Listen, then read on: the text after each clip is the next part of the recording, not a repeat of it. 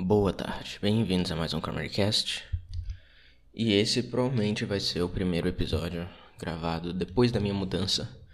Tem meses e meses que eu não gravo um episódio novo, inclusive o último que eu gravei, ele não foi gravado próximo da data em que ele foi publicado, ele foi gravado um tempo antes.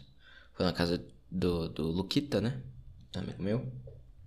Que nem eu falei no episódio.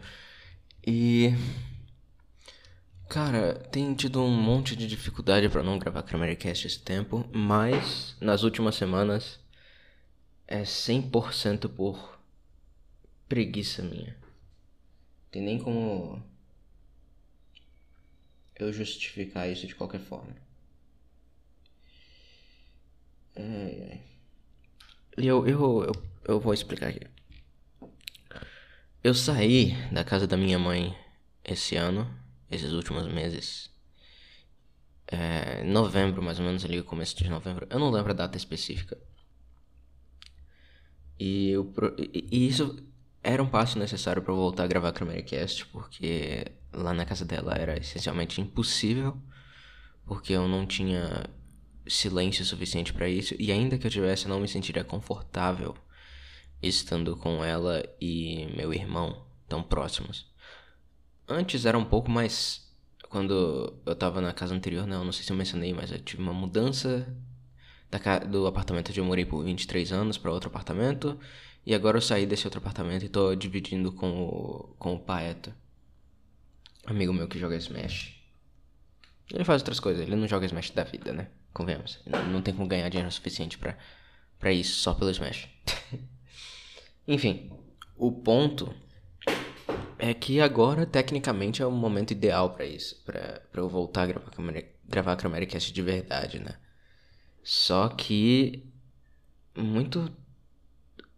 Eu não sei, muito difícil. Primeiro, eu vou falar um pouquinho da mudança. Que. Eu tenho que ser justo. Minha família me ajudou com algumas coisas. Me ajudou com. a conseguir é, até um pouco de dinheiro para comprar algumas coisas, ajudou com utensílios de cozinha, com é, itens lá da casa, é, umas cadeiras aqui pequenas. Não é cadeira, cadeira, é cadeira tipo de. De acampa... Não, não é de acampamento, é de trilha, sabe? Cadeira de trilha, aquelas que são baixinhas. É. Mas eu tentei pedir o mínimo de coisa possível. Até transporte eu poupei dinheiro. Eu tive que ir com no carro do Red levar, por exemplo, a cama, que é uma bicama que a gente divide em duas. Aí eu tô dormindo em uma e o pai tem outra. É... Enfim, eles eu, eu, eu vou dar algum crédito para eles para minha mãe especialmente, mas no geral, ainda assim eu tentei pedir o mínimo de coisa. Porque minha família é extremamente complicada em questão de dinheiro. Minha mãe tava me pedindo dinheiro alguns meses atrás. porque ela queria fazer uma. Ela queria. Consertar, não, não, arrumar a casa, essas, fazer mobília, esse tipo de coisa. Queria terminar antes do fim do ano. O problema é que ela já tinha pedido dinheiro para outro irmão meu e já tava devendo dinheiro. Dinheiro, dinheiro não trivial, sabe? Dinheiro que não se consegue a qualquer hora. Então, eu sei que ela. Ela queria muito aquilo, só que eu de jeito nenhum ia emprestar. E assim, até deu uma pequena discussão isso, porque eu disse que ela tava ia ficar endividada, só que ela foi engraçado, porque disse que ela ia ficar endividada ela disse: Ah, não, mas eu vou pagar, não sei o que lá. Só que ela tava devendo meu outro irmão. e ela não sabe que eu sei disso, eu acho. Muito improvável dela ouvir isso, mas se ela ouvir, ela. Bom. Que saiba que eu estou sabendo. Enfim. É... Continuando no negócio da mudança. Eu fiquei umas duas semanas aqui sem, sem fogão e geladeira, cara. Foi comendo a comida que eu ia comer na hora. comprando, desculpa, comprando a comida que eu ia comer na hora. Ó, oh, tô, são, são 8 horas da manhã, eu tô desse jeito, cara. Eu acordei antes das 6 e tô, tô nessa situação complicada aqui. Me atrapalhando pra falar coisa básica. Enfim.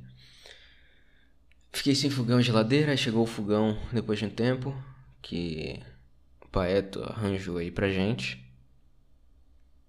Aí já deu uma melhorada substancial no que na variedade de comida. E agora eu tenho geladeiro, que quer dizer que eu tenho ovo. E se eu tenho ovo, já tenho proteína, né? Fiquei um tempão sem proteína. É, certamente foi bem saudável para mim. É, cara, o processo de mudança ele foi bom para mim, na real. Eu gostei, mas foi mais porque eu tava saindo da casa da minha mãe. Eu não sei se a mudança em si foi boa. Se bem que eu tô num lugar bem mais bacana agora. Tem mais, ele parece ter mais vida do que o lugar onde eu tava em Brasília. Onde eu morava em Brasília era mais próximo do que aquilo que as pessoas imaginam que Brasília é. Que as pessoas de fora imaginam que Brasília é. Ou seja, é mais próximo de não ter alma, é mais próximo de anestesiar sensações. Eu morava mais ou menos num lugar assim. Claro, não era 100% assim, porque eu acho que as pessoas pensam em Brasília como se fosse uma grande esplanada, né? Só concreto, concreto, concreto, concreto. Mas não, tinha árvores, tinha. Não, é, é, eu tenho, tenho uma reclamação a fazer. Eu falei, né, que eu tive duas mudanças. A primeira foi completamente retardada. Eu não sei o que passou na cabeça da minha mãe. Porque a gente morava. Ok. Era no primeiro andar e tinha muito barulho. É verdade. Mas a gente mudou pro quinto andar num lugar onde. onde tem. tem. tem obra, cara. Tinha obra. Eu prefiro o barulho de pessoas conversando embaixo da minha janela a barulho de obra. Eu não sei vocês. Mas me parece nítido que ele é menos pior, né? Caralho, isso não faz o menor sentido, cara. E. Ah, e outra coisa. A, a visão que é. Que... Ó, imagina que o, o apartamento. Imagina um prédio que tem uma largura e um comprimento bem maior. Nessa largura aí, geralmente tem alguns apartamentos, né? Eles têm uma janela de um lado e janela de outro, para ter um certo fluxo de ar. E o apartamento onde a gente morava no começo do ano era assim. Só que agora Aí detalhe, ele era assim, então a gente tinha duas visões, né? Uma para de frente para um prédio e uma de frente para um campinho ali que tinha. Aí tinha várias árvores, várias, tinha um jardinzinho do, do do prédio. E agora minha mãe tá morando em um apartamento que ele só tem um um lado do prédio. Na largura assim, ele só pega uma janela. Um lado de janela, melhor dizendo. Ou seja, não tem fluxo de ar ao longo do, através do, do, do apartamento. E detalhe, a gente ainda está de frente para um prédio. Ou seja, acabou a visão. Mas eu tenho que ser justo e dizer que tem uma vantagem naquele prédio. Eu não sei se é pelo fato de morar no quinto andar, mas ali tinha muito pássaro, muito pardal. E isso eu acho bem da hora. Isso eu acho bem da hora. Eu tava até tentando fazer eles comerem é, alpiste e aveia eu colocava ali na minha janela, mas demorou muito para fazer qualquer progresso assim, e acabou que eu me mudei antes de realmente domesticar os pássaros.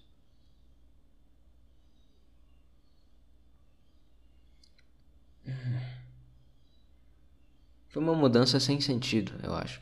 Minha impressão é que minha mãe achava que por algum motivo os problemas da vida dela se resumiam ou se refletiam de alguma forma no apartamento.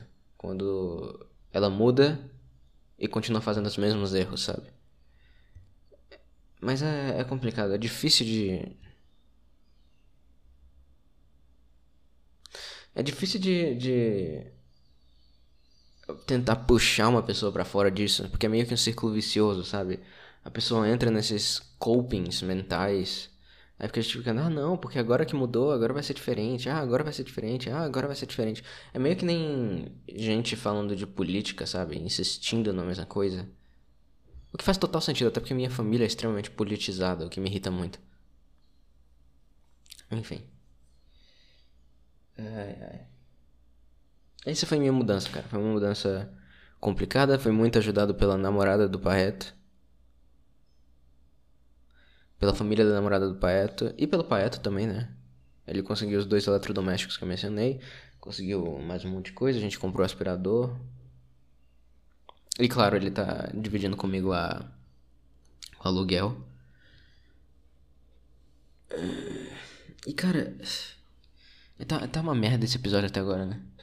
Eu tô, tô com uma dificuldade muito grande de gravar podcast e sair satisfeito. Porque esse não é o primeiro que eu tô tentando gravar. Alguém tossiu muito alto aqui. Enfim, é... eu não tô saindo satisfeito com o episódio, cara. Eu não tô me sentindo satisfeito. Tem alguma coisa que tá faltando, o outro eu achei muito ruim.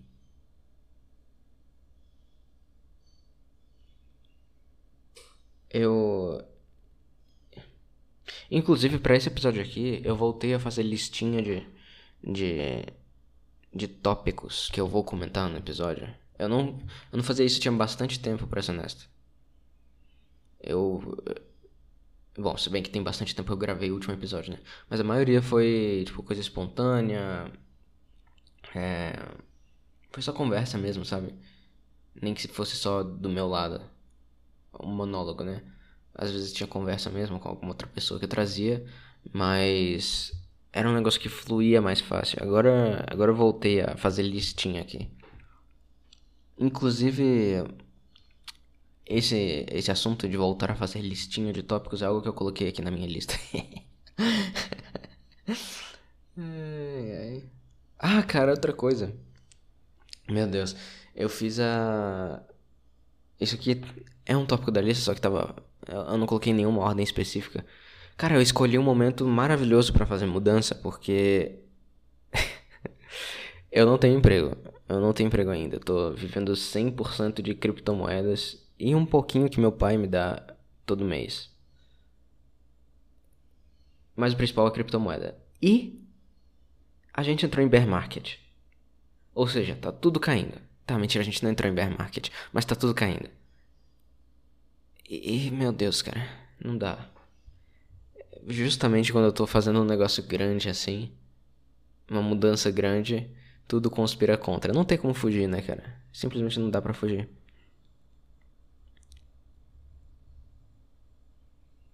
Mas a boa notícia dessa história toda é que o, o, o meu pai me mandou outro dia uma mensagem. É porque ele não tá mais aqui em Brasília, né? Ele me mandou uma mensagem perguntando coisa de investimento, de criptomoeda e tal. Parece que ele assinou alguma coisa da Empíricos, eu não sei. Aliás, assinem coisas da Empíricos, porque meu, meu mano Cringes trabalha lá. E eu gosto de apoiar o que os amigos fazem. É. Assim, meu pai, ele perguntou uns negócios de de cripto e tal. Ele sabia que eu, me, que eu tinha algum dinheiro nisso. Eu tinha falado que provavelmente eu ia. Depois de mudar, eu provavelmente ia ficar me sustentando só de cripto por algum tempo. Ele sabia que eu tava nessa, né? Loucura completa. E. Ele. Ele falou pra um tio meu. Eu escrevi um, um texto que ele mandou pra um tio meu falando sobre cripto. E esse tio meu, ele é economista na Federal de Ceará. Lá em Fortaleza, né? Eu acho que é Federal de Ceará. não sei se é Federal de Fortaleza, acho que é Federal de Ceará, não tenho certeza. E essa frase ficou extremamente repetitiva. Porque, como eu falei, eu estou gravando muito bem. É... Mas então, esse tio meu, ele. Ele ficou interessado e ele se propôs a publicar um artigo comigo. Aí eu achei bem da hora, até porque eu puxei o Paeto pra essa. Então vai ser algo aí pro começo do ano que vem, fevereiro, por aí, março. Eu não sei quando que a gente vai começar a trabalhar no artigo, né? Tem isso também. Mas. Eu imagino que ele entre em contato em fevereiro ou março. Talvez antes. Porque ele é mais mercado tradicional, né? Ele. A área dele é de economia monetária, ele é mais chicaguista, sabe? Milton Friedman e tal. que é uma área mais hard science da economia, né? E minha visão da economia não é exatamente essa. Ela é mais intuitiva, ela é mais, sei lá, psicológica até. E mais também em, em filosófica, em princípio, sabe? Não em dados, ciência. Porque tem coisa que não faz muito sentido para mim você analisar em dados. É um problema que eu tenho com a econometria, apesar de achar que ela tem aplicações interessantes, especialmente para estudo histórico, eu acho muito interessante. Mas enfim, eu não quero entrar em detalhes absurdos dessa história, até porque eu não acho que faz muito sentido eu ficar falando de alguma coisa que ainda não aconteceu, né? E no fundo eu nem sei se vai acontecer.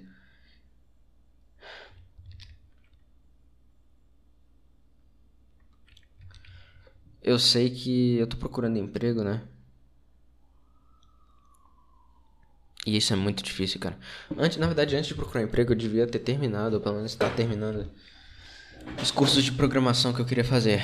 Tipo, tem um curso de R que eu até coloquei no meu currículo que eu fiz, mas na verdade eu não fiz ainda, não terminei. Ele tá feito pela metade. Bom, tinha dois cursos de R, na verdade, um básico e um avançado. Eu fiz o básico. E o avançado eu acho que eu tenho uns 50, 60%. Inclusive eu queria ver se eu voltava depois de gravar isso aqui. Mais uma pessoa falando aqui. Não sei se dá pra ouvir no microfone, mas. Enfim. E eu queria fazer curso também de SQL. SQL. Que é uma outra ferramenta de mais voltada para dados, né? O R é um negócio mais de estatístico, a estatística faz sentido total ter algum, alguma relação com dados. Então o SQL é uma coisa que cai bem junto. Inclusive porque pedem muito SQL. Ou é geralmente R, SQL ou Python e SQL. Eu preferi R porque é mais familiar para mim. Ele parece mais com outra ferramenta, que é mais de engenheiro, que é o MATLAB. E eu vou, eu vou me basear nessas, nessas coisas aí para procurar emprego, cara. Eu não acho que eu sou tão burro assim. Não é possível que eu seja tão burro assim, tão inútil assim. Não é possível, cara.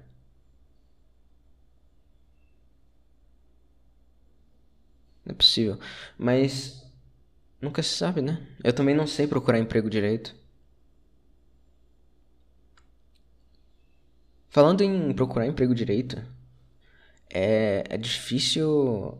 Assim, me falaram que tem empregos para lojista, né, nesse fim de ano e tal, porque as pessoas estão comprando coisa pra caralho. Mas é muito difícil você ir pra loja e procurar emprego, cara. Eu não sei o que que eu eu não sei como, cara. Eu mando e-mail pra alguma loja grande perguntando de emprego. Isso não faz sentido para mim. Ou eu vou lá presencialmente, que faz mais sentido e é um pouco mais difícil para mim. Eu não sei, eu não sei. É muito difícil também o fato de lidar com pessoas, né, cara? Isso é um negócio que dificultou muito minha vida em questão de trabalho. Por exemplo, toda vez que tinha alguma dinâmica de grupo, eu sempre era filtrada. Sempre. Até pra coisa que não era de trabalho, era coisa mais de experiência, sabe? É, empresa júnior em universidade, é, coisa desse tipo. Mas emprego também, eu nunca cheguei a uma dinâmica de grupo e passei. Eu não me dou bem em grupos, cara. Ou pelo menos não me dou bem na maneira que esperam que eu me dê bem. Eu nunca tive problema com grupo, pra ser honesto. Mas eu nunca me dei particularmente bem também. Acho que depende muito do ambiente. Quando é todo mundo muito parecido, geralmente é diferente de mim, eu não eu não consigo me adaptar muito bem. Eu tenho que fazer, tipo, tenho que criar uma persona bem blazer. Eu não posso. Eu não sei, cara. Eu não sei. Às vezes, às vezes eu sou só autista ao nível de não ter como funcionar, né? Às vezes é isso. Eu não posso fingir que essa possibilidade não existe. Mas dinâmica de grupo é um negócio que não faz muito sentido para mim, de qualquer jeito. Porque não é todo trabalho que você precisa interagir com seus colegas, entende? Ah, não sei, não sei. Outra coisa, muito esquisito o fato de todo mundo ficar pedindo informação, tipo, de orientação sexual, de gênero e coisas assim quando você vai aplicar para um emprego.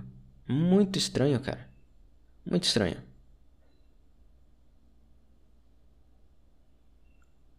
Isso pra mim não faz o menor sentido. Do que que. Não, eu sei que a, a, justificativa das empresas é. Ah, não, porque nós queremos diversidade, não sei o que lá.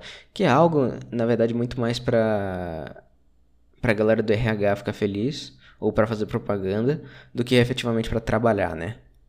Tem isso. Mas. Não seria melhor se dissesse, ah, independentemente da sua da sua condição, de sua orientação sexual ou da sua seja lá o que for, independentemente disso, a gente vai te dar uma chance.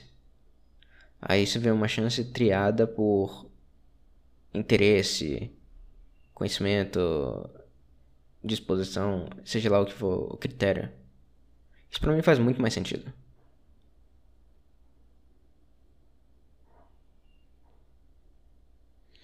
É, cara, ah, não sei, eu tô sentindo que esse Cramercast tá ficando uma merda. Eu tô, tô com um pouco de dor de cabeça. Na verdade não é dor de cabeça, sabe quando você, você dorme pouco?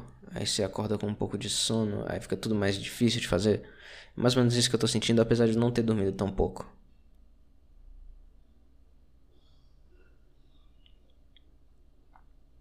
Aliás, falando nisso, o saiu saiu aquele Spotify Wrapped Wrapped, tecnicamente. Eu descobri que o Americast tem três grandes ouvintes. Eu imagino quem sejam dois. O terceiro é uma incógnita para mim. Um eu tenho quase certeza que é o Kalel. Outro eu acho que é o Paeto, mas não tenho certeza. Mas esse terceiro eu não faço ideia. E foi alguém que. Que também teve o Cramercast como o podcast mais ouvido no ano. O que é meio esquisito, né? Porque. Cara. Eu postei, tipo, oito episódios esse ano. Se, se muito. Quantos episódios eu postei? Deixa eu ver aqui agora. Agora eu tô curioso. O primeiro eu acho que foi o. Cramercast Classic, né? 3. Aliás, o Cramercast Classic deve voltar. Eu gosto muito de fazer ele, só que é bem é bem difícil de fazer decentemente, sabe? Porque o, o primeiro realmente não me deixou nem um pouco feliz. Então eu decidi dar mais pesquisa, coisa assim pra ele. Tá, vamos ver. 1, 2, 3. Ó, primeiro cast é Classic 3, episódio normal 13, 14, 15, 16, 17, 18, 19. Anti-Cast 20. Então isso dá 4, 5, 6, 7, 8, 9, 10. 10 episódios, até que foi bastante, cara. Eu esperava menos.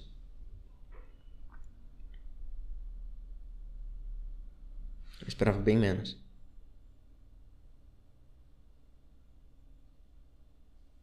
A internet é uma desgraça. Que nome maravilhoso de episódio. Eu concordo 100%. Nossa, do, do Dostoiévski que eu fiz em março. Inclusive eu tô, tô querendo ler Os Demônios. Talvez tenha um episódio parecido. Também do Dostoiévski, né?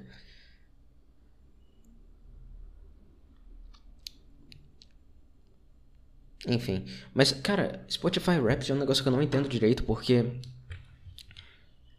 É literalmente uma planilha de dados que eles deixam bonitinho.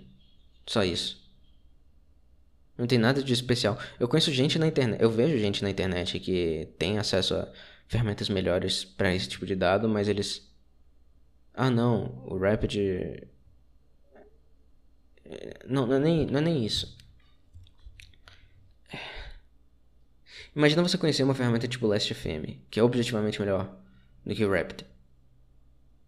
Até porque não é só coisa do Spotify, né? É, imagina você ter uma ferramenta que nem ele e ainda assim ficar ansioso pelo Spotify Wrapped. Pra mim não faz o menor sentido, cara. E é gente que eu conheço que tem as duas coisas. Então. Faz ainda menos sentido. Eu acho que é um daqueles fenômenos que são criados artificialmente, sabe?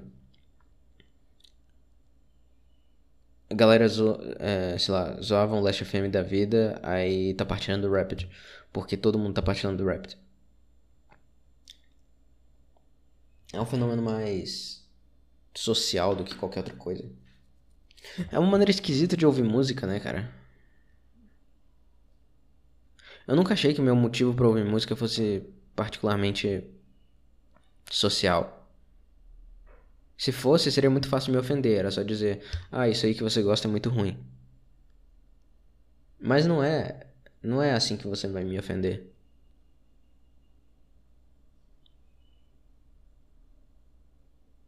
Porque se você, se é um negócio mais social, você você considera a música algo meio que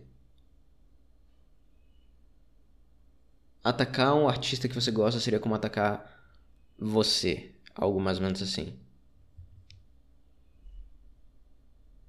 Mas não é essa a minha sensação.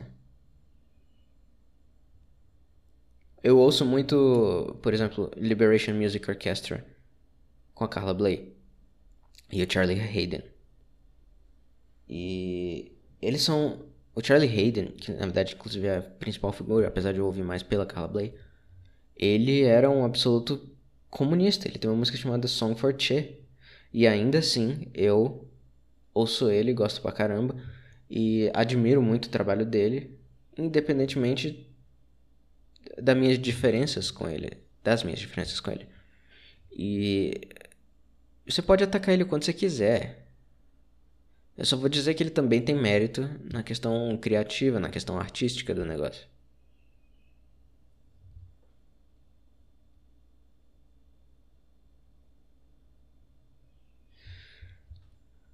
Inclusive, não muito tempo atrás, eu. Nossa, velho, não acredito que eu vou falar disso. É... Eu entrei numa discussão aí num, num grupo e o cara começou a tentar me ofender dizendo que eu gostava de Belchior. O que na verdade nem, nem é verdade. Eu acho que eu vi Belchior tipo 10 vezes na minha vida. Só que ele viu a, a foto do Frank Zappa com Maria Chiquinha, que é do We're Only in It for the Money. Ele achou que era o Belchior, aí ficou sendo Belchior. e, é daqueles casos, sabe? ah, ele genuinamente achava que era o Belchior. Aí eu disse, cara, você Puta que pariu, você é muito burro. Isso não é o Belchior. Aí ele, ah não, é Belchior, Belchior, Belchior, sabe? Como se estivesse zoando desde o começo o fato do Frank Zappa supostamente parecer o Belchior.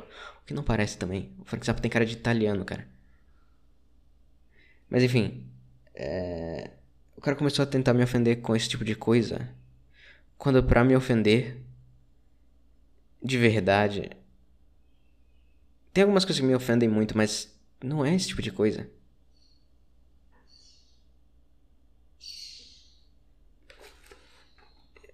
pra, pra me ofender, tem que primeiro falar uma verdade.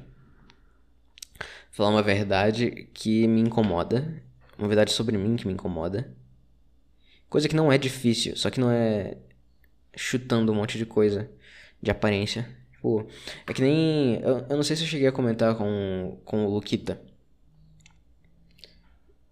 Mas, assim, no meu grupo de amigos a gente fica zoando um ou outro. Não é bem zoando. É, tipo, a gente meio que criou títulos para cada um. Aí tem um amigo que é amigo tal, aí tem um amigo que é, que é gamer. Gamer naquele sentido bom de... É, eu sou gamer, eu bato em mulheres minorias. Esse tipo de gamer. É, tem Sigma, tem Beta e tem Incel. Aí quem é o Incel sou eu. Essa é a piada do negócio.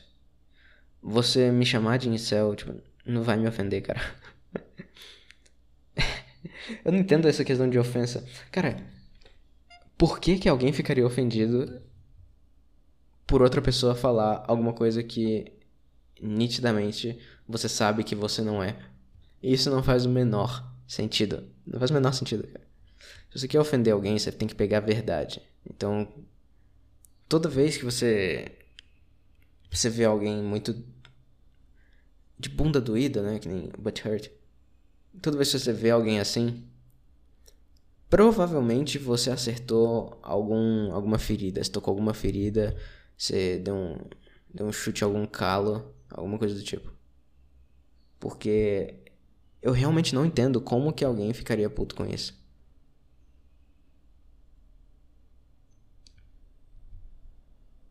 Não, mentira, eu entendo sim. Mas não no nível individual, sabe? Uma pessoa falando com outra. Isso não entendo. Mas se o mundo inteiro tivesse me acusando de ser uma coisa que eu não sou, que eu sei que eu não sou, aí eu ficaria puto. Mas no nível individual, para mim, isso é tão. Cara. Insignificante. Não sei. Ah, cara. Nem sei porque eu entrei nesse tópico.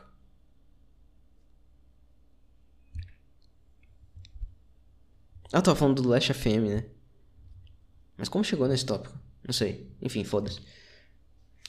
Last FM é muito melhor do que Rapid, cara. Muito melhor. Primeiro porque não conta essa coisa do Spotify. E o Spotify é objetivamente ruim. Assim, ele é bom no sentido de que tem uma biblioteca, uma livraria, uma, uma coletânea muito grande de opções, né? Uma gama muito grande de diferentes artistas e tudo mais. Só que não tem todos os artistas. Isso é muito ruim. Aí você tem que ficar com o Spotify e alguma outra coisa. Eu baixo essas algumas outras coisas. Tipo, por exemplo, Joanna Newsom. Simplesmente não tem no Spotify e não tenho o que fazer. Então tenho que baixar. E o Last FM, você pode até baixar os a planilha de todos os dados que você já ouviu. Você pode baixar isso. Isso é muito maneiro. É só uma planilha gigantesca com tempo e o caralho 4. Mas é muito maneiro de qualquer jeito.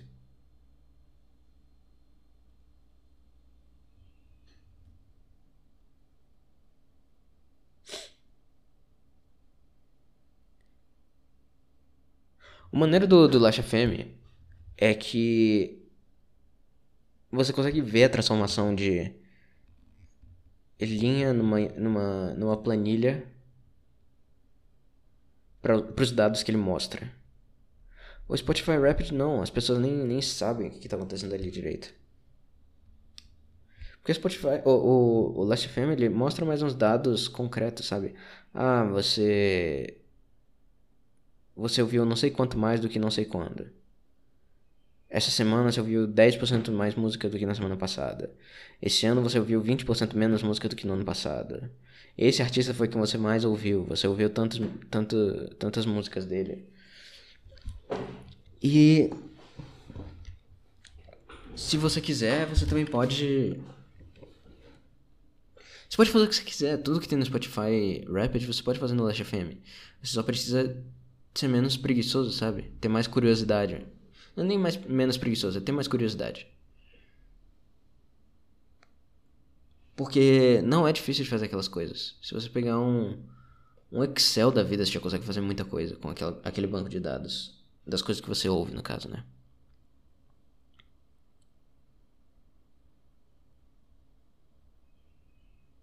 Mas o principal, para mim, é aquilo que eu falei do não ter todos os artistas. Outra coisa que é esquisita no Spotify é que às vezes você baixa um álbum, por exemplo, eu falei da Liberation Music Orchestra, excelente exemplo. Nem tinha pensado nisso. Não tinha no Spotify até muito recentemente. Aí do nada passa a ter. Aí se você for retardado, você começa a ouvir no Spotify. Aí isso caga todas as suas estatísticas no Last FM, porque ele provavelmente vai considerar dois álbuns diferentes. Trout Mask Replica também não tinha no Spotify até recentemente. Aí eu baixei ele e ouvi separado. E não vou começar a ouvir no Spotify porque eu sei que vai foder com as minhas estatísticas. O único caso em que eu fiz isso foi com música de vídeo, videogame, porque o álbum que eu tinha era ele não era muito organizado, ele tinha alguns nomes de músicas erradas, então eu decidi meio que começar do zero. Mas de resto, se você quiser ser organizado com as coisas que você ouve, é muito mais fácil você baixar a música. Inclusive a Meleca. Sim, esse é o, acrônimo, é o acrônimo, é o pseudônimo dela, Meleca. Ela vivia me dizendo que Spotify é do mal, cara, é quatro serviço de streaming no geral é do mal. E eu meio que concordo, eu entendo o argumento dela, só que infelizmente o Spotify ainda é muito prático. Não tem como ter memória no meu celular para baixar tudo que eu ouço. Então o Spotify ele quebra muito galho nesse aspecto. Então eu vou continuar usando o Spotify por enquanto. Até solucionarem esse problema. Com celulares melhores, mais memória, não sei. Não sei, não sei, não sei, não sei.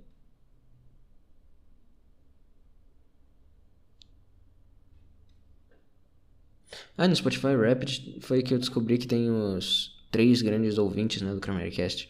Eu acho isso tão esquisito, cara. Por que vocês estão ouvindo o Cramercast do Spotify? Eu sei que é prático e tudo mais, mas a ponto de ser mais ouvido. Vocês não procuram outros aplicativos, não? Por exemplo, tem para tem leitor de RSS para celular, para podcast. O, o Podcast Addict é o melhor exemplo disso. Você pode ir lá pegar o, o, o link do RSS do, do Cameracast e colocar lá. É, eu tô, tô falando mal das três pessoas que mais ouvem esse podcast, né? Isso que é propaganda. E assim, eu acho que RSS é muito mais útil em todos os sentidos do que as suas alternativas. Eu uso RSS, RSS até para coisa que não é, é, podcast. Eu uso para ver notícias de, de, de, sites que eu gosto de ver atualização. É, WordPress. Se você tem um WordPress, com certeza seu site tem um RSS. Com certeza. É, atualizações, por exemplo, Alex Jones, tudo no RSS. E tem como você fazer um RSS para o seu próprio site, se você quiser. E é muito fácil. É muito fácil. Tem um Bom, é muito fácil para quem sabe um pouquinho de programação. Tem um um script do Luke Smith chamado, eu acho que é SUP, S-U-P. SUP. Ou é LB? Não, é. Não sei. É porque ele criou uma maneira de você criar seu próprio blog a partir de. A partir de código simples, né? Você só escrevia o que você queria, aí fazia um, um arquivo HTML, colocava no servidor do seu site, aí mandava esse comando e ele publicava e colocava no RSS e tudo mais. E tem uma versão disso para não blog também, que é a que eu prefiro. Aliás, algum dia eu vou criar um, um site pro Chromericast. Mas eu preciso de dinheiro primeiro. Eu preciso de uma fonte de renda estável. Não criptomoeda. Ai, cara.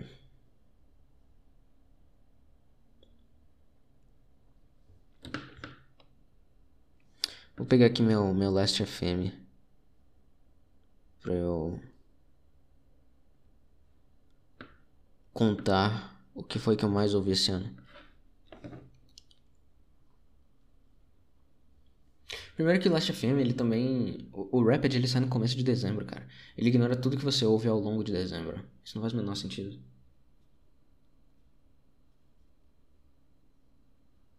Vamos lá, mais artistas. 2021. Mais ouvido, obviamente, foi Frank Zappa. Só naquele episódio. Ah, se bem que naquele episódio do, do Red nem, nem contou as vezes que a gente ouviu Bobby Brown.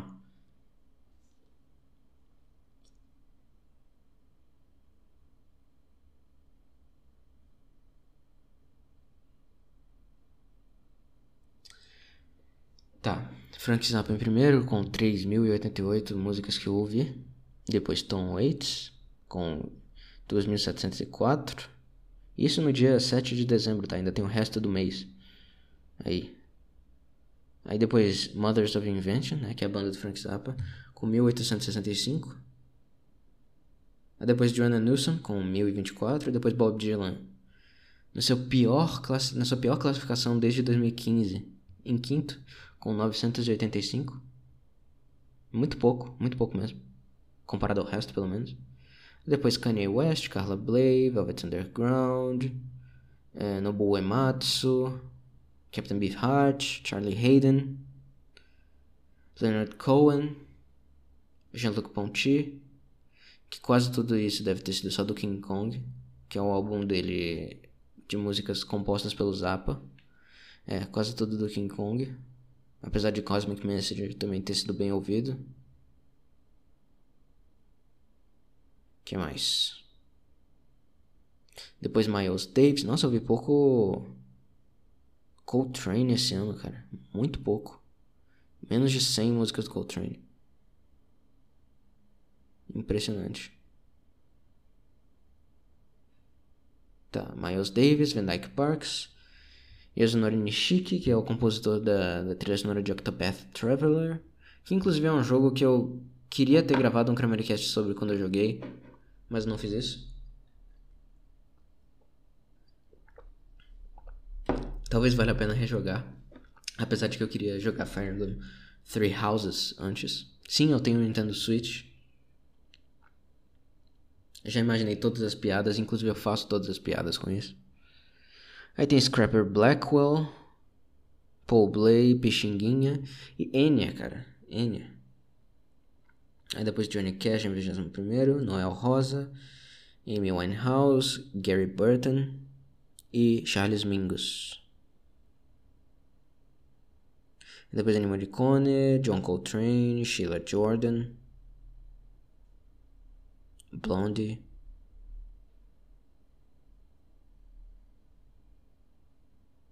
É.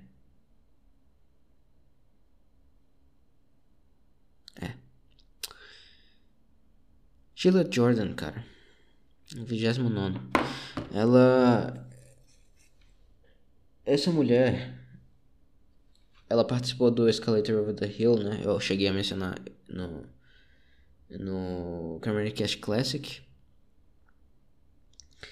O mais interessante das músicas dela é que é só voz.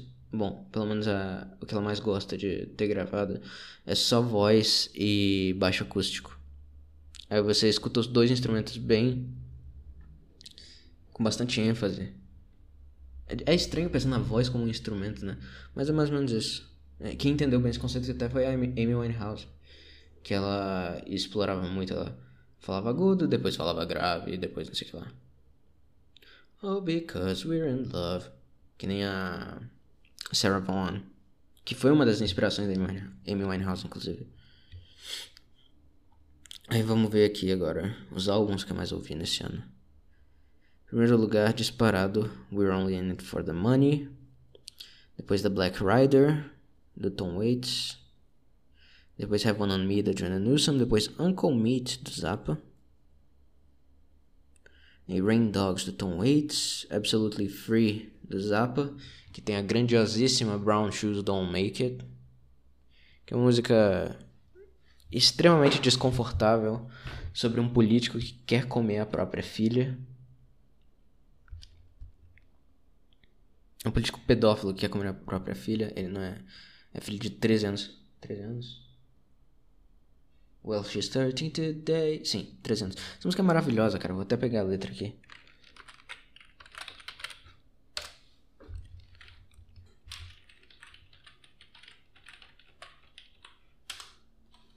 Cadê?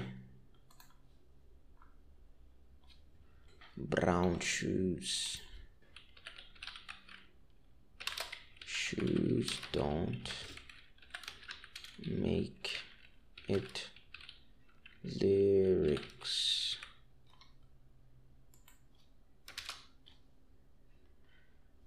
aqui olha que coisa maravilhosa genius.com nossa não tem nenhuma anotação para essa música. Nenhuma. Ela tá interessante. Brown shoes don't make it. Quit school why fake it? TV dinner by the pool, watch your brother grow a beard, got another year of school, you're okay, he's too weird. Aí tá aqui os dois sendo comparados, né? Dois irmãos. O primeiro, né, que a gente até esse ponto não sabe que é uma menina, ela é ok, enquanto o irmão é esquisito, o irmão tem uma barba e o irmão não vai pra escola. Enquanto a irmã, né, ela ainda tem mais um ano de escola. Aliás, não.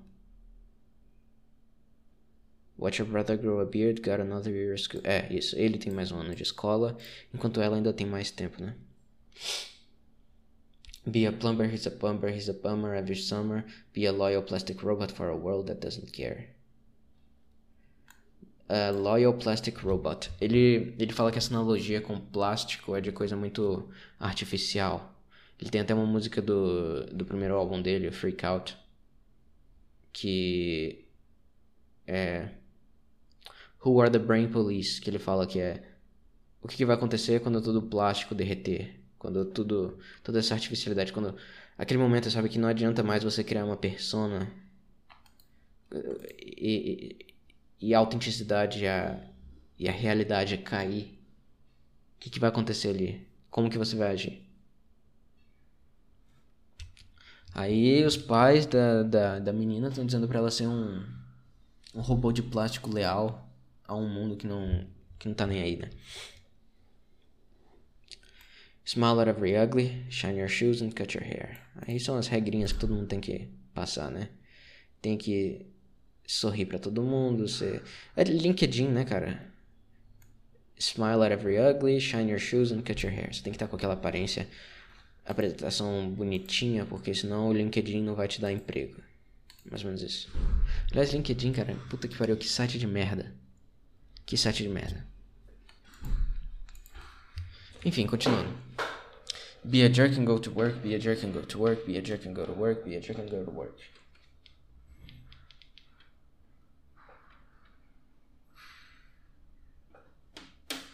Okay. Do your job and do it right. Life's a ball. TV tonight. Do you love it? Do you hate it? There it is, the way you made it. Wow. Aí tava falando que, ah, você tem um emprego medíocre, né? Você faz só o um mínimozinho, você. Você fica feliz de ter festinha, ter eventozinho na TV. E você meio que constrói isso, né? There it is, the way you make it. You made it. Aí volta de novo para a perspectiva lá do do pai da família. Que antes estava falando pra menina que o irmão dela era muito esquisito.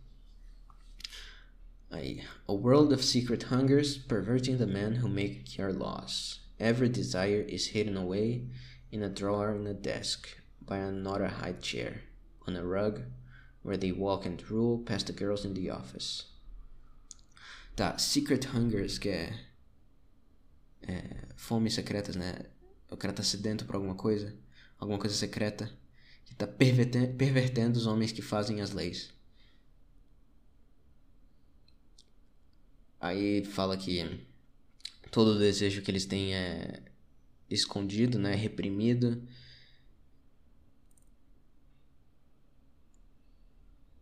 E eles andam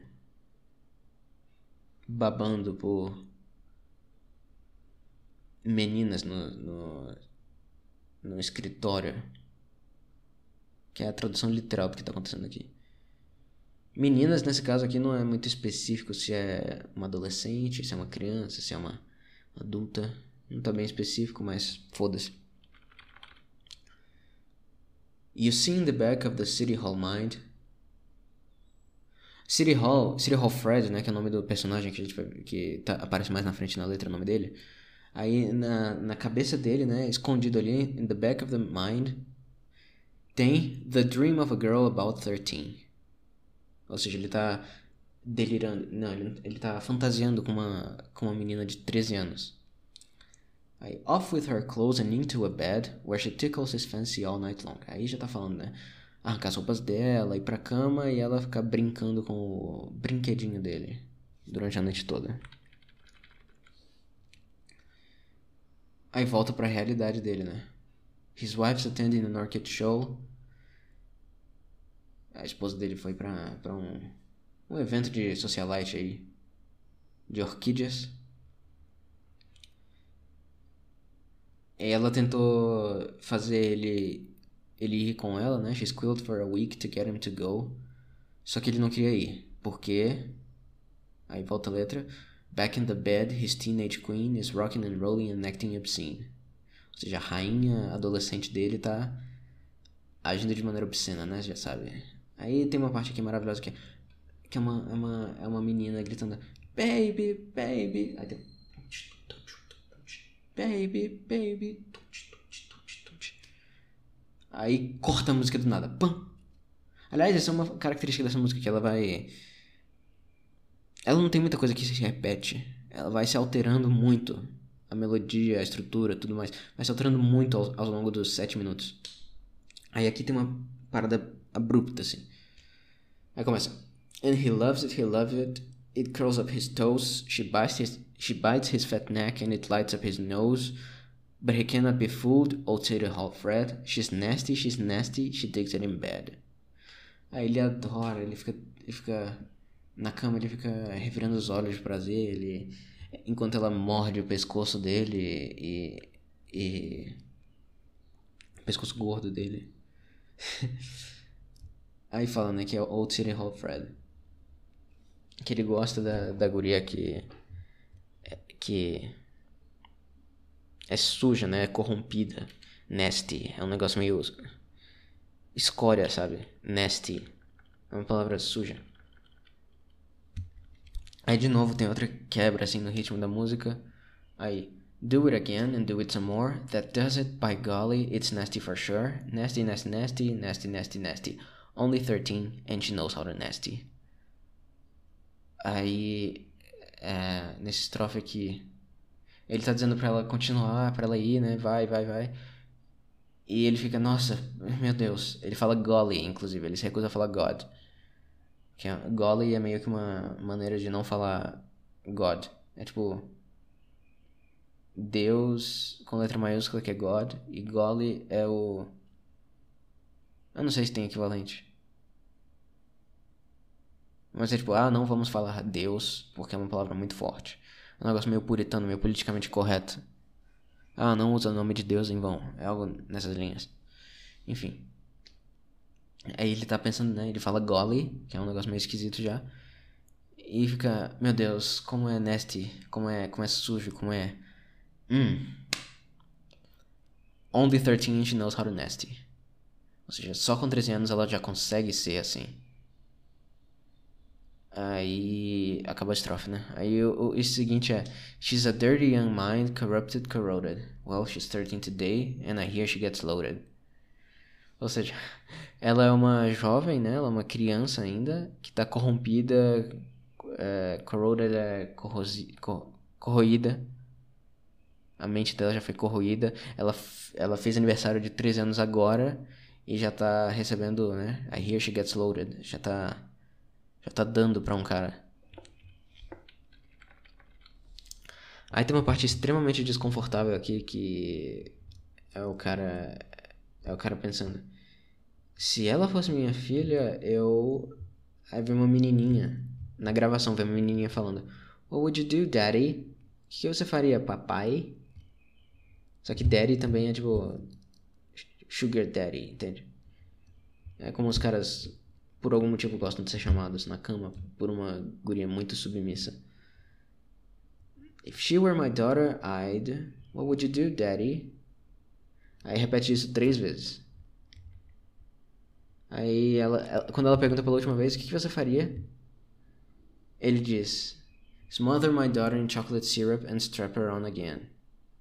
Ou seja, pegar minha filha, banhar ela de chocolate e strap her on, né? Tipo, prender ela é, é...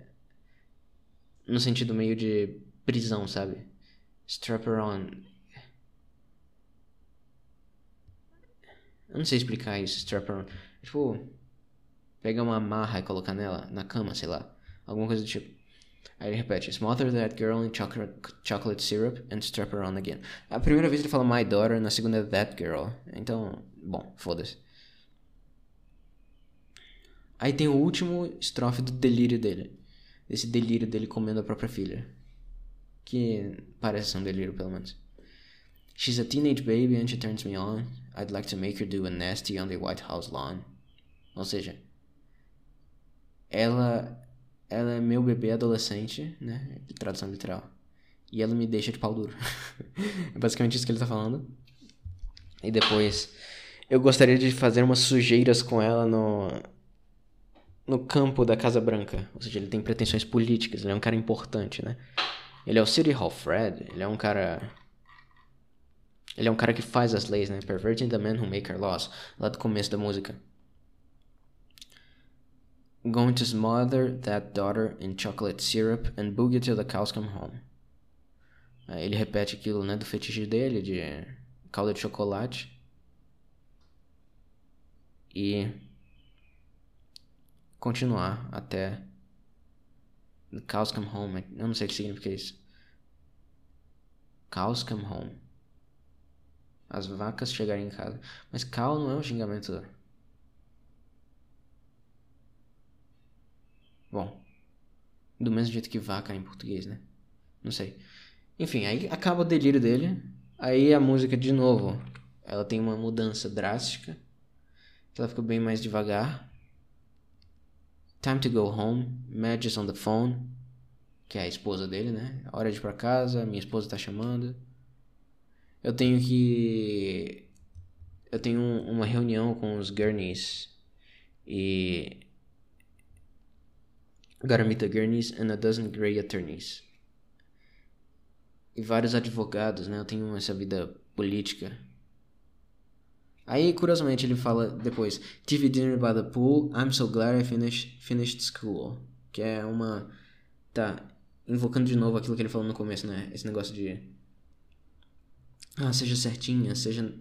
Fique na escola, é, faça tudo bonitinha. I'm so glad I finished school. O, o Zappa não era fã de escola, não era fã de sistema educacional. Aí o último verso da música é Life is such a ball, I run the world from City Hall. Ou seja, nada vai mudar pra esse cara.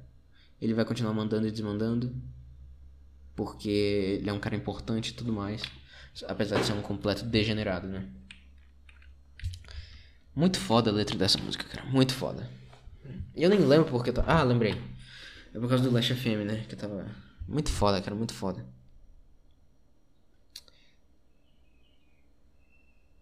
É, é, é, nossa.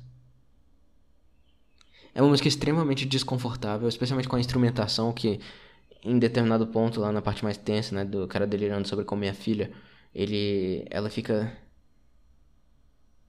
ela fica desconfortável. É muito bom, cara. Muito, muito bom. Enfim. Eu falei, voltando aqui pra. É, eu tô sem vontade de ver essa lista do Last FM agora, mas. Comecei. Foda-se. Absolutely Free, né? Que é o álbum dessa música. Tá em sexto. Nossa, foi um, para... foi um parênteses gigantesco aqui. Que coisa maravilhosa. Em sétimo tá o, o Escalator Over the Hill, do Kramer Cash Classic, que é um dos meus episódios, se não meu episódio favorito. O Kramer Cash Classic 3. Aí depois tem Burnt Win Winnie Sandwich, do Frank Zappa. Aliás, Burnt Winnie Sandwich é um, um, uma espécie de cachorro quente. Isso eu li na autobiografia dele. Que inclusive eu pensei em fazer um, um episódio sobre a autobiografia dele, mas eu desisti porque. Eu não sei. Eu não sei. Eu não sei porque eu desisti. Mas eu não sei se combinaria também. Depois tem Alice, do Tom Waits, que é um álbum maravilhoso. Freak Out, dos Mothers of Invention, a banda do Frank Zappa. Depois Whistles Rip My Flesh, também deles.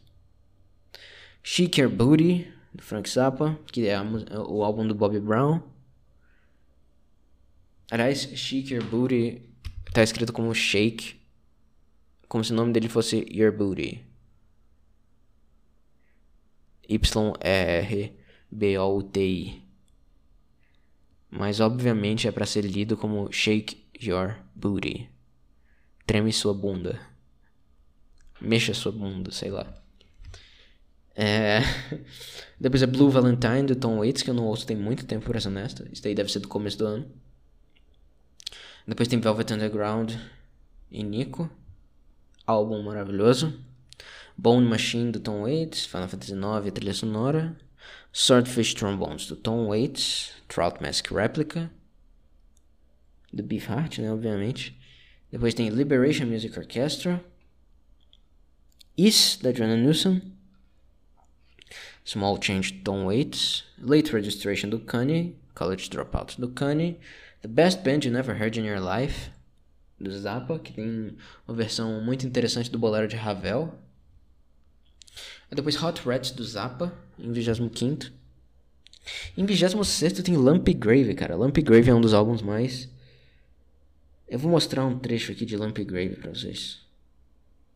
Só tem duas músicas no álbum inteiro. Ele é meio... Ele tem ambições orquestrais, só que ao mesmo tempo é, é de música concreta. Então, tem orquestra, só que tem uma. Um mosaico sonoro, se é que isso faz sentido. Isso aqui é Lamp Grave.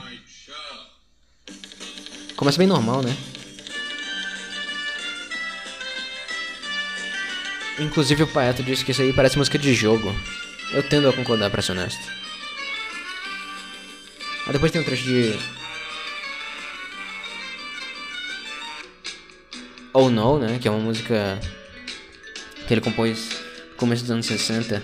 Mas a versão mais famosa não é nem essa, é do Weasels Ripped My Flesh, que ele faz, ele faz uma letra também, que inclusive é uma letra, letra parodiando os Beatles. All You Need Is Love, né? Ele parodia muito isso. You Say Love Is All We Need. I Think You're Probably Out to Lunch, enfim. Ele também, nossa, engraçado, ele, ele usou os Beatles no sentido de que eles se achavam, tipo, pelas letras, eles se achavam muito iluminados, que eles sabiam os problemas para tudo. Ah, é só amor que a gente precisa. É, e eles. Ele diz que eles se sentiam como se. Como se eles fossem profetas de uma era de paz ou coisa do tipo. Salvando o mundo. No, fim da música ele fala. Aliás, vou, vou ficar em silêncio aqui só pra vocês admirarem. Isso aqui é 5. 3 minutos de música, 3 minutos e 40.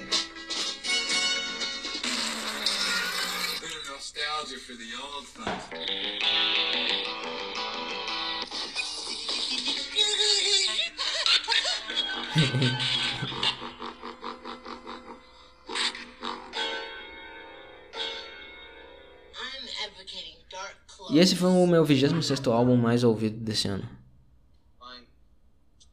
Aí tem uns diálogos aqui no meio. Opa, isso não é um diálogo. Aí volta o no.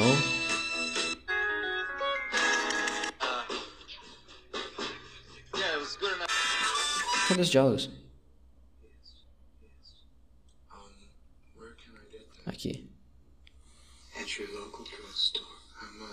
Mas tem mais diálogo.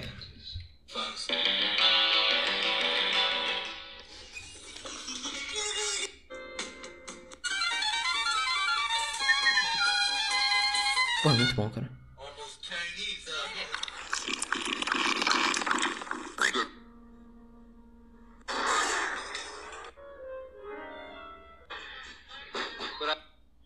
É muito difícil.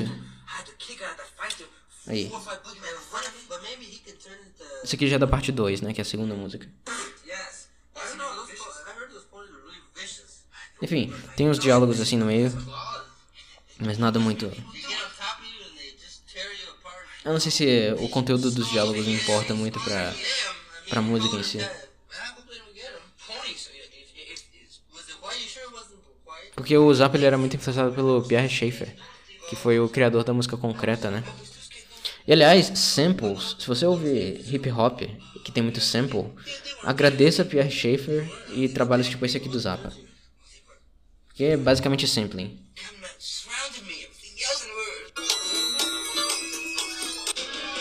Assim, nitidamente isso daqui tem ambições orquestrais, né? Inclusive ele chamou a orquestra de Abnucius Emuka Electric Symphony Orchestra and Chorus.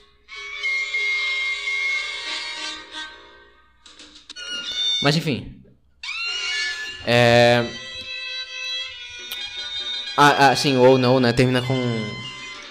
And in your dreams you can see yourself as a prophet saving the world. The words from your lips, I just can't believe you were such a fool. Ele tá dizendo que esses caras que ficam, ah, flower power, ah, amor vai salvar tudo, eles são um monte de retardados. É isso que ele tá falando. que eles se acham mais importantes do que eles realmente são. E que amor, na verdade. Primeiro, eles provavelmente não pregam. Ele não tá falando isso, né? Mas eles não estão pregando amor de verdade. E isso é muito ingênuo. Você pensar, pensar e agir desse jeito. Aí também, eu tô até enrolando um pouquinho só pra chegar na parte da música. Essa parte. Que ela é outra que foi composta muito tempo antes. E ela saiu no We're Only In It For The Money. Com uma versão com letra também, só que não é a que mais me interessa, não é que nem o No, que a versão com letra é mais interessante. Eu gosto mais dessa aqui. Que o Frank Zappa ele era da. Ele era de Califórnia, né? E a música que era bem sucedida na Califórnia, na época, era Beach Boys, era surf music. Que tem uma pegada mais ou menos assim. Então ele meio que termina esse álbum completamente insano com isso aí. Que é bem radio friendly, né? Que eu, eu acho uma escolha peculiar para terminar o álbum. Enfim, vou parar de tocar aqui. Nem sei por que, que eu comecei a tocar. Era mais fácil ter dito para vocês irem lá e assistir. Inclusive, Lamp Grave foi uma coisa que eu coloquei no fundo. No. No Anti-Kramercast, né? Eu realmente ouvi bastante esse álbum esse ano. Apesar dele ser completamente louco, que nem eu falei. Tanto que ele ficou em 26 aqui, dos álbuns mais ouvidos em 2021. Aí depois teve Yellow Shark, que é a apresentação do, do Frank Zappa com Ensemble Orchestra, acho que é esse nome. Que é muito interessante, inclusive a última música dele, G-Spot Tornado, é uma música muito boa, uma versão muito boa dessa música. Aí depois tem o Jazz from Hell, que é. Cara, esse daqui tá virando gradativamente um episódio sobre Frank Zappa, né? Ele, esse álbum aí, ele simplesmente desistiu de ter músicos trabalhando com ele e fez tudo em sintetizador. Aí fez um álbum só em sintetizador e saiu isso aí. Que é o álbum original, inclusive, do G-Spot Tornado, que eu mencionei, do, a versão do Yellow Shark. Uma música que parece muito com música de jogo. Eu acho que o Frank Zappa, se ele tivesse vivo, ele ele teria interesse em música de videogame. Olha isso aqui. Tem uma energia de. É. Megalovania, tema dos Suns de Undertale.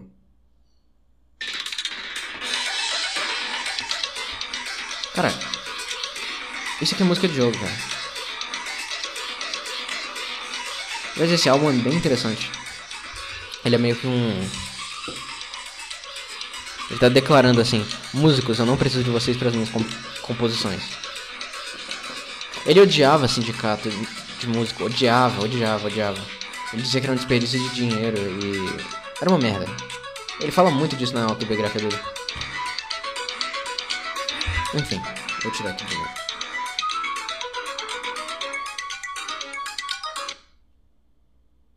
Tá. E mais ou menos esse foi meu ano aí em questão de álbuns. E de músicas, eu tenho certeza absoluta que a música mais ouvida foi alguma do Tom Waits. É, Just the Right Bullets. Uma música maravilhosa também. E depois foi G-Spot Tornado. Eu acho que não. Acho que não diferencia as versões. Aí depois foi Brown Shoes Don't Make It. E depois Part 1 do Lumpy Gravy, que foi aquela que eu mostrei pra vocês. Aí depois America Drinks and Goes Home, do Zappa. Que é outra música do Absolutely Free. Que é a música que vem depois de Brown Shoes Don't Make It. Bow Tie Daddy, Bobby Brown. What's the Ugliest Part of Your Body. Inclusive é uma música que eu gosto bastante.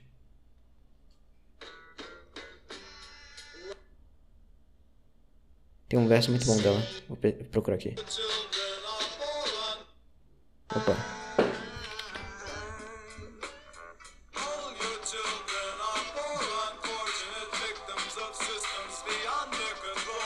Essa música é curta, tem um minuto, mas enfim. É, é- a letra é mais ou menos. Ah, qual, ele fica perguntando qual que é a parte mais feia do seu corpo? E ele. Ele diz: Ah, alguns dizem que são os seus dedos, outros dizem que são o seu nariz, outros dizem que são seus. Acho que é só isso que, eles fa- que ele fala. Mas eu acho que é sua mente. é engraçado, né? Porque ele considera a mente como parte do corpo. Mas enfim. é, O que faz senti bastante sentido, inclusive. Mas não é. Eu tenho certeza absoluta que não foi a intenção dele. É, mas. Aí tem esse, essa, essa quebra né, na música. Que é essa parte que eu toquei aqui. Aí ele fala uma, frase maravilhosa que é All your children are poor unfortunate victims of the lies you believe. A plague upon your ignorance. Upon. Não. Enfim, a primeira frase é mais importante. Que ele fala que todos os seus filhos são vítimas das mentiras que você acredita. Que é uma frase maravilhosa. E apesar do Zappa ser bem voltado pra sátira, isso aí é. Bem interessante, né? Faz você pensar. Enfim, tem muitas músicas aí. Eu não vou, não vou mostrar todas. Mas eu achei muito peculiar o fato de Lumpy Grave ter as duas músicas dentro do top 10. Muito peculiar. Bom, de qualquer forma. Deixa eu voltar pra minha listinha aqui de coisas que eu ia falar.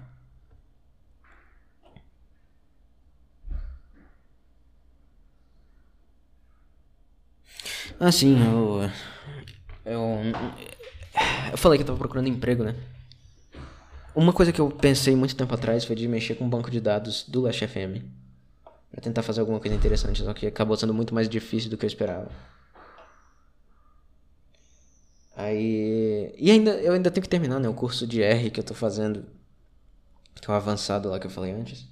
E fazer algum de SQL. Cara, por que, que procurar emprego é tão difícil, cara? Por que, que procurar emprego é tão difícil? Fim de ano, eu fiquei sabendo que tem muito emprego em shopping. Muito emprego em shopping. Aí eu poderia ver isso, mas. Eu já mencionei isso? Não sei. Acho que já.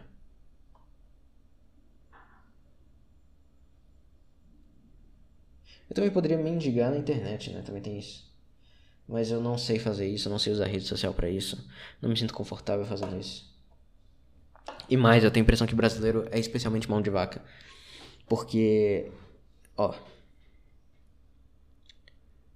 Eu, eu sou amigo do Facínora, né? Do, do Kramercast, que eu- a gente falou sobre Um Estranho no Ninho. E. Ele também tem essa impressão que o brasileiro é mão de vaca. O cara, ele vive 100% de internet, até onde eu sei. E brasileiro, pra você conseguir fazer com que ele doe qualquer coisa, é muito difícil. A minha impressão é que em outros países tem, especialmente nos Estados Unidos, que é onde eu tenho mais contato, as pessoas são muito mais abertas a ajudar criadores de conteúdo ou coisa do tipo. Artistas. Enquanto o brasileiro acha que esse tipo de gente está fazendo um favor em servir ele. Eu. É uma mão de vaquice que eu não sei a origem. Eu não sei a origem. Mas deve ter alguma coisa a ver com o Brasil ser esse zoológico que vocês sabem que ele é. E outra coisa, outra coisa, eu também não me ajudo. A escolha do nome Kramercast foi. Primeiro, porque é um trocadilho muito bom pra qualquer um que viu Seinfeld. E segundo, porque é um nome difícil de você prestar atenção. É um nome. É um nome que não, não cai na boca do povo, entende? Não é, não é pode pá. Que. Nossa, haha, que nome genial, não sei o que lá. Não, não é isso, cara. Não é isso. O Cast, ele nasceu pra não fazer sucesso. Ele nasceu pra eu falar coisas. Mas ao mesmo tempo, se você quiser doar pra mim, eu sempre coloco aí na descrição minhas carteiras. Vou colocar até Pix agora. é... Porque qualquer coisa seria muito bem-vinda. Mendigar na internet é. É esquisito, cara. É esquisito. Mas eu faço isso e. Com nenhuma pretensão. E se vier alguma coisa eu já fico eternamente grato. Não eternamente, você entendeu o que eu quis dizer, né? Eu fico muito grato. E. Sei lá, cara. Eu não sei nem como eu faria caso eu quisesse viver de internet também. Apesar de que eu meio que vivo, né? Porque criptomoedas. Mas enfim, eu tenho que terminar a porcaria do curso de R e depois mandar mais currículo por aí para conseguir emprego.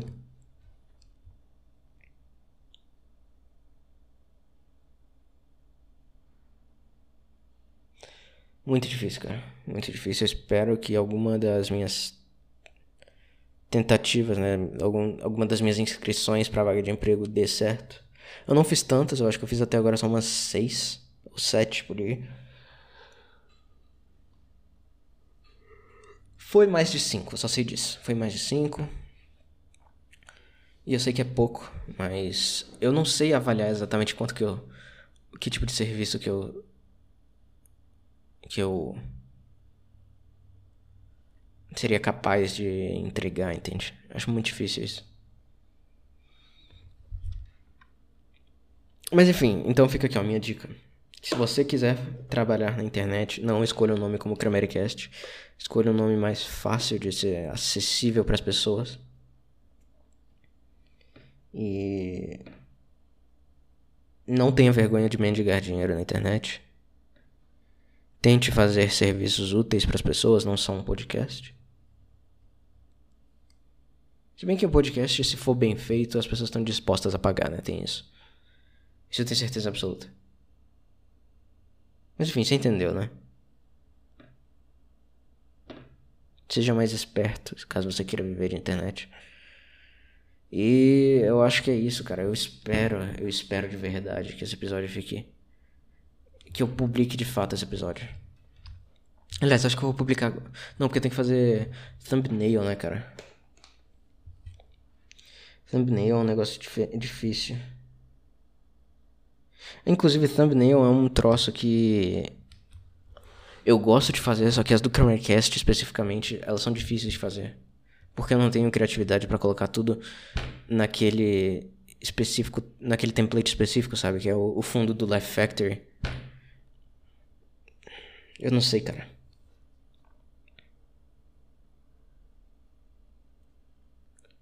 Eu não sei o que eu colocaria nessa thumbnail.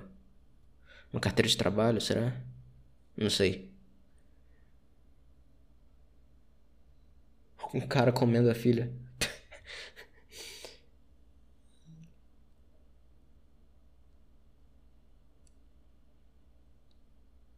vaga de emprego. Procure essa vaga de emprego para sodomizador de crianças. Procura-se vaga de emprego para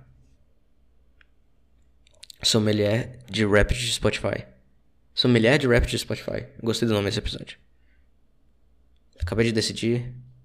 É esse o nome do episódio gostei.